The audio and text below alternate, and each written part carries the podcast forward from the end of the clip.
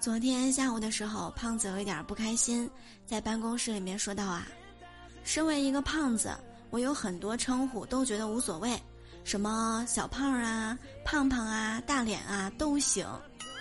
我唯一受不了的就是叫我胖墩儿。别人哪怕很亲切的喊我胖墩儿，我都很难受，我就感觉下一秒张嘎子就要来我家喊我一起去白洋淀抓鱼了。” ¡Ay!